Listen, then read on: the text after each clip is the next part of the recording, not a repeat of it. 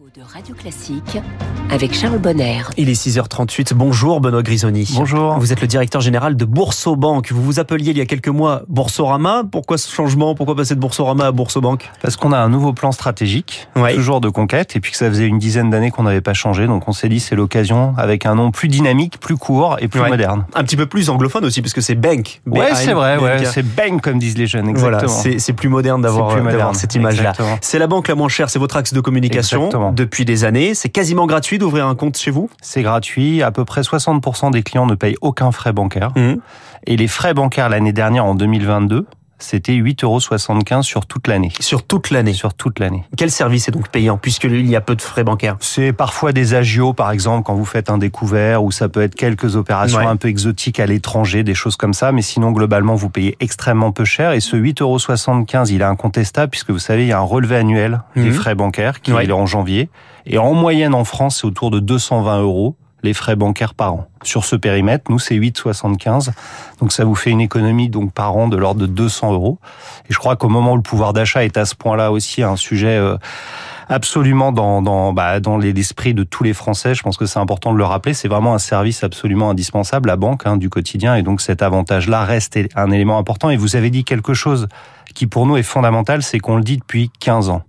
Donc tous les mois de janvier, on est très heureux d'être la banque la moins chère. Donc il y a absolument pas d'opportunisme dans ce qu'on dit. C'est absolument au cœur de notre proposition de valeur depuis le départ. Il y a ces agences de, de, de publicité qui vous qui vous font cette communication hein, qu'on voit qu'on voit tous les tous les mois de janvier. Vous, vous avez parlé des frais bancaires 8,75. Est-ce que ça va augmenter en janvier? Non, on n'augmente aucun tarif. D'accord. Alors puisqu'une bonne partie est gratuite, comment vous gagnez de l'argent? C'est aussi ça la question qu'on a envie de se Je poser. suis complètement d'accord. Alors on gagne de l'argent parce qu'on est une banque complète. Oui. Donc la banque au quotidien, c'est très important, mais on a aussi tous les autres produits de la banque. On fait de l'assurance vie, de la bourse, des crédits immobiliers, des crédits conso. Donc sur ces produits-là, on va avoir par exemple des, de la marge d'intérêt Ouais. sur les dépôts, sur les crédits. Et puis on a quand même des commissions un peu sur la bourse, par exemple. Vous Mhm. voyez, quand vous passez un ordre de bourse, parfois il y a des frais de courtage. Et tout ça va générer des revenus.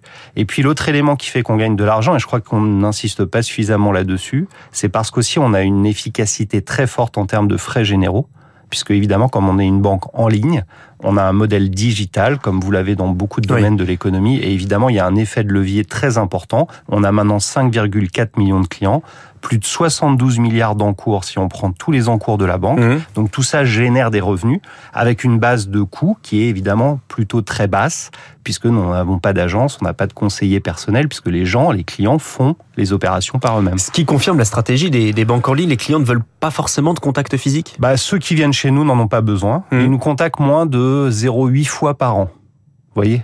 En Huit fois moyenne. par an, c'est peu. 0,8 fois. À 0,8 fois. 0,8 fois par an. Donc ils arrivent à tout faire eux-mêmes, c'est-à-dire qu'ils peuvent souscrire aux produits eux-mêmes, ils peuvent évidemment gérer leurs comptes courants eux-mêmes, ils gèrent leurs augmentations de plafond eux-mêmes. Je vais pas vous lister tout ce qu'ils peuvent faire, il y a plus de 1000 fonctionnalités sur le site ou sur Mhm. l'appli.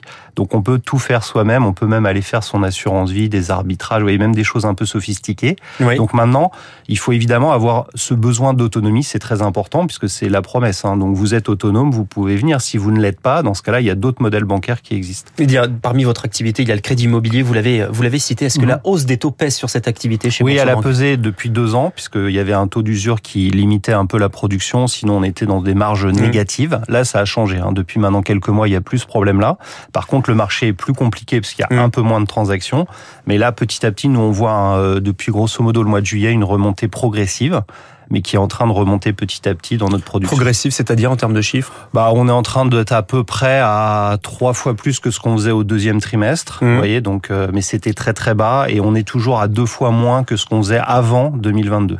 Donc, vous voyez, il y a encore de la marge. Pour les clients, il y a une recherche de, de placement d'épargne assez efficace. Lesquels ont, ont le plus la cote aujourd'hui? Aujourd'hui, ce qui marche très très bien, c'est que depuis la remontée des taux en 2022, les produits sans risque en capital Mhm. redeviennent attractifs puisque vous avez un rendement. Alors, qu'est-ce que c'est? C'est les livrets. Mhm. Donc, vous êtes aujourd'hui chez nous à deux et demi. Vous pouvez prendre des comptes à terme Ouais. où là vous avez un argent qui est bloqué pendant un an, deux ans, et sur lequel vous avez maintenant des très bons taux, et ça correspond parfaitement aux besoins de beaucoup de Français de ne pas prendre de risques.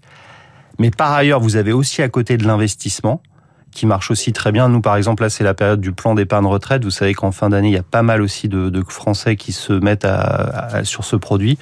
Et puis, l'assurance vie reste aussi intéressante. Il y aura des très bons euh, taux de rémunération des fonds euros.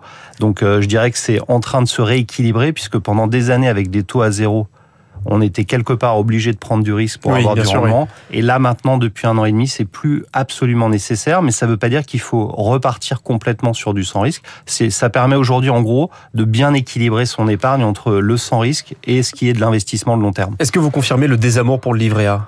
Oui, c'est vrai qu'il a moins collecté. Alors nous, il se trouve qu'on collecte parce qu'on a une très forte croissance. hein. On a recruté 400 000 clients rien qu'au troisième trimestre, donc Mhm. c'est très significatif. Mais on collecte beaucoup moins qu'on Mhm. l'avait fait au début d'année. Oui, tout à fait. Sur la bourse, il y a eu un, un regain d'intérêt après le, après le Covid.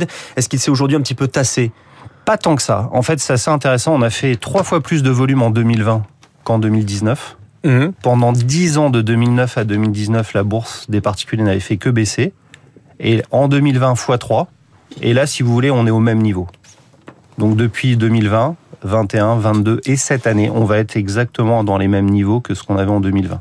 Donc finalement, c'est, on pourrait se dire, c'est dommage parce que ça progresse plus. Mais il y a eu un tel regain en 2020 Oui, qu'on reste à un niveau élevé. qu'on est sur un niveau très élevé. Et la bourse qui attire aussi les jeunes. Exactement, de plus en plus. Nous, euh, dans les nouveaux clients, les 400 000 dont je parlais, euh, faut avoir en tête que deux tiers à moins de 30 ans. Deux tiers à Donc, moins de 30 ouais, ans. Donc c'est Mm. évidemment des jeunes et c'est vrai qu'ils prennent de plus en plus des comptes et on ouvre par exemple plus de 1000 PEA jeunes par Ouais. mois. Vous savez, c'est les, les PEA qui ont été ouverts avec la loi Pacte, Mm. qui sont pour les, les personnes de 18 à 25 ans et de plus en plus ils font des ordres, mais des ordres plus petits et sur des supports euh, où ils vont chercher des actifs un peu plus exotiques euh, et c'est ça qui est intéressant aussi. Ils s'intéressent beaucoup plus qu'avant en tout cas à ces sujets. Mm. Et sur votre site, il y a énormément d'actualités économiques ce qui permet de, de s'intéresser. Merci Benoît Grisoni, Merci à vous. le directeur général de Boursorbank ce matin sur Radio Classique. Il est 6h45.